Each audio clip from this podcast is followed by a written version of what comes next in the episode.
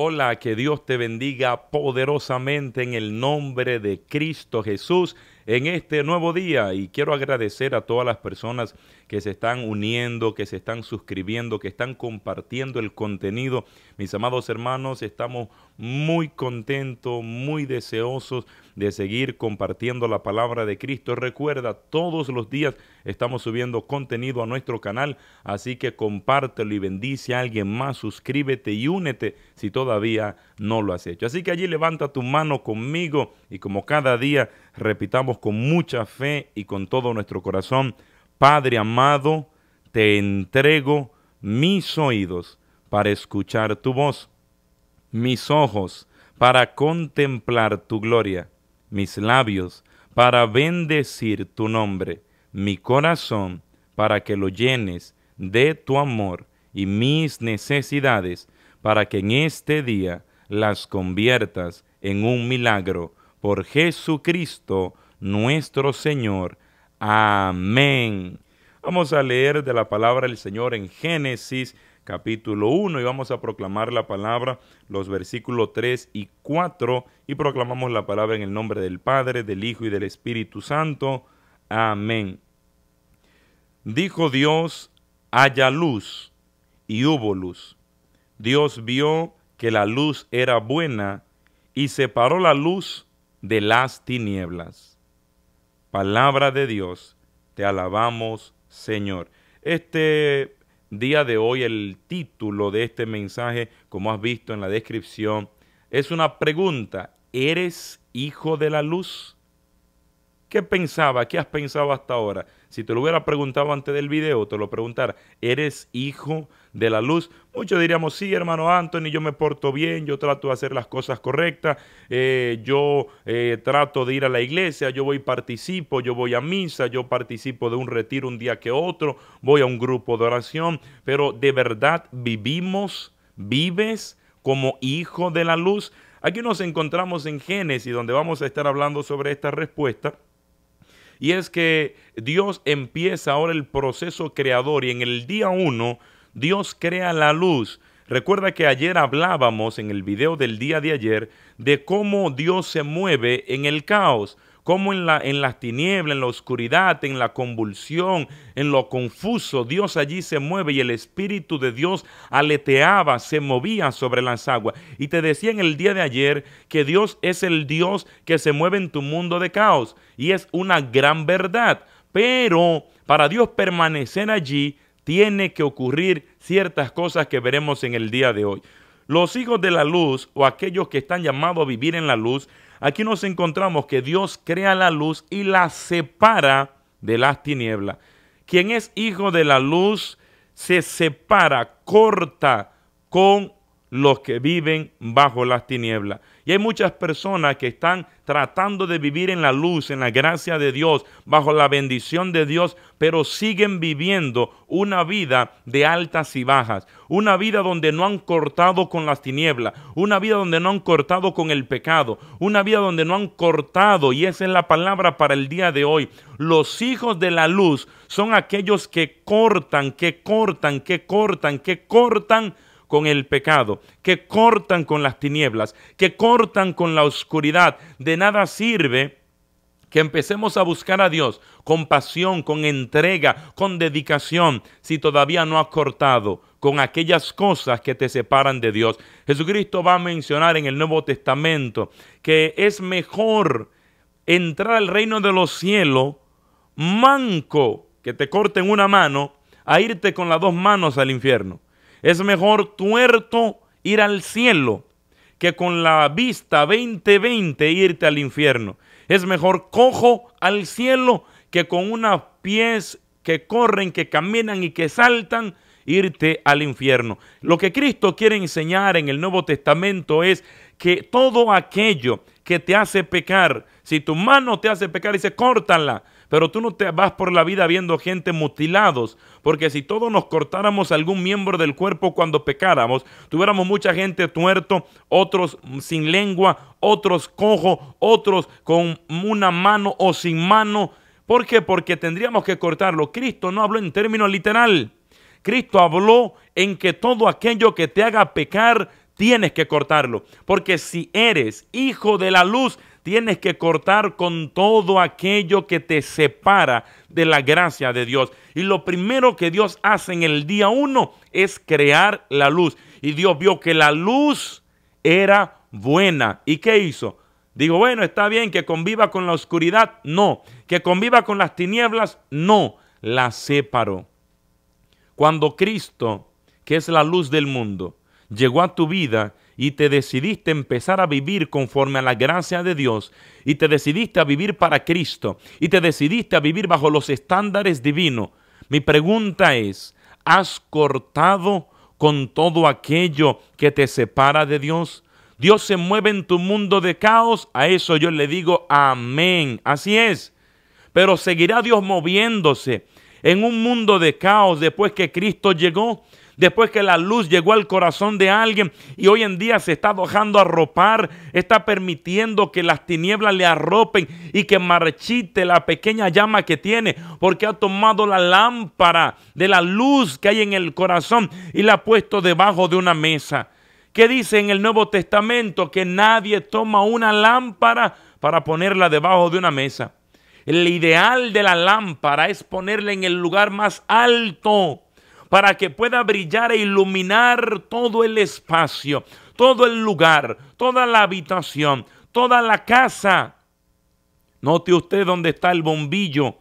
La lámpara que se encuentra en su casa siempre está en un lugar alto, porque si usted la pone en un lugar bien bajo, entonces no iluminará todo el lugar. ¿Qué tal si nosotros a partir de hoy, para de verdad ser hijos de la luz, empezamos a vivir como tal?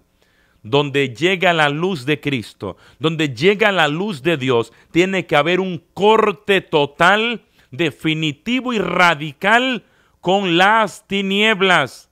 Yo nunca volví a ver al Saulo de Tarso regresar a perseguir cristianos porque cuando Saulo fue transformado por Cristo y Cristo le cambió hasta el nombre y le puso por nombre Saulo, ya no más, sino Pablo, aquel gran apóstol. Ese nuevo nombre tuvo una nueva identidad. Esa nueva identidad tuvo una nueva misión. Y esa nueva misión era un hombre de luz, era un hombre de predicación, era un hombre de testimonio, era un hombre de Cristo. Y hoy en día está la gente jugando a la iglesia. Hoy con Dios y mañana con el diablo. Hoy con Dios y mañana con Don Sata. Hoy en la iglesia y mañana con el brujo de la esquina. Hoy alabando a Dios y mañana ebrio y borracho tirado en un sofá. Mis amados hermanos, eres hijo de verdad de la luz.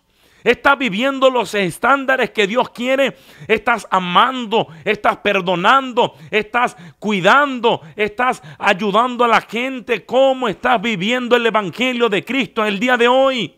Porque si lo tomas a la ligera, entonces Dios será un espectador de tu historia. Dios verá de lejos, pero no intervendrá en tu vida. Yo quiero ayudarte a que te puedas preparar, que Dios no sea un espectador en tu historia. Yo quiero que Dios sea el hacedor de milagros sobre tu vida. Yo quiero que Dios sea el poderoso gigante que Él es sobre tu historia para cuidarte, para protegerte, para bendecirte, para ayudarte, para proveerte, para abrirte las puertas cerradas, para llevarte a nuevos niveles, para cuidar a tu familia, para cuidar a tu casa. Yo quiero que Dios sea tu Señor. Pero para ello es tiempo de separarnos ya de las tinieblas. Hoy, mis amados hermanos, es tiempo de tomar la decisión de cortar con todo aquello que nos está arropando. Hoy quizás en tu mente ya el Espíritu Santo te está hablando a tu mente y a tu corazón de que hay amistades que tienes que cortar, que hay relaciones que simplemente son tóxicas, que lo único que hacen es llevarte al fango, es llevarte simplemente al pecado, a separarte de la gracia de Dios y todo aquello que no te eleva al cielo, y todo aquello que no te eleva a la gracia, y todo aquello que no te lleva a Cristo, y todo aquello que te separa de la luz de Dios, hay que cortarlo. Dios creó la luz y vio Dios que la luz era buena. Cuando Dios te vea, ¿te aprobará el Señor? Si Dios hoy te sondeara y te examinara, ¿aprobaría Dios tu vida y tu caminar? Olvídate de eso, Anthony, yo no mato, yo no robo. porque el reino de los cielos es mucho más que yo no mato y yo no robo. Para entrar al reino de los cielos no es convivir entre luz y oscuridad, no es convivir o vivir bajo una sombra. Para entrar al reino de los cielos hay que vivir en la luz que es Cristo Jesús nuestro Señor. La palabra de Dios dice en el Evangelio, según San Juan capítulo 8, versículo 12, Jesús se dirigió otra vez a la gente diciendo, yo soy la luz del mundo. El que me sigue tendrá la luz que le da vida y nunca andará en la oscuridad. Yo soy la luz del mundo. Y ese que le sigue a Jesús, que es la luz del mundo, Él le dará, ese tendrá una luz que da vida, una luz que salva, una luz que ilumina y ese ya nunca más andará en la oscuridad. Si eres hijo de la luz, es tiempo de cortar todo vínculo con la oscuridad. Si eres hijo de la luz, es tiempo de renunciar, cortar con todo aquello que te lleva y te separa de nuestro Dios. ¿Cómo se determina si eres hijo de la luz? Simplemente si has separado las tinieblas de la luz en tu vida. Si has cortado de raíz, alguien ya estará pensando, hermano Anthony, pero no se supone que tenemos que hablarle a los que viven en las tinieblas de Dios. Sí, pero si esos que viven en las tinieblas para ti simplemente son una tentación que te llevan a pecar y en vez de tú ganarlo para Cristo y en vez de tú traerlo a la iglesia y en vez de tú llevarlo a la santidad, tú lo único que estás haciendo es yéndote con ellos al pecado y al mundo. Entonces tú no estás siendo luz para ellos, sino que ellos están siendo motivo de pecar para tu vida y eso hay que Para tú orar por alguien, no tienes que ser su compinche. Hay gente que tienen comadres, compadres, amigos, amistades, relaciones, noviazgo, entre relaciones que simplemente te están llevando al pecado. Yo les digo a ustedes en el día de hoy no hay nada por lo cual yo negociaría con Cristo. Yo tuve que renunciar al béisbol, al dinero, a la fama y a mí no me duele ni me afecta en la conciencia, porque todo aquello que me separe de vivir bajo la gracia, la soberanía y la bendición de mi Dios, yo lo voy a cortar, porque donde la luz de Cristo llega, se corta con las tinieblas. Yo era, estaba practicando brujería, estaba metido en el béisbol que quería ser pelotero. Yo quería ser pelotero por fama, por dinero, por placer. Y cuando la luz llegó a mi corazón, solté brujería. Cuando la luz llegó a mi corazón, me olvidé de hacerme rico, multimillonario y famoso, porque ahora me entendí que mi propósito en esta tierra no es que Anthony tenga una mansión grande en Estados Unidos, en República Dominicana o en cualquier otro país.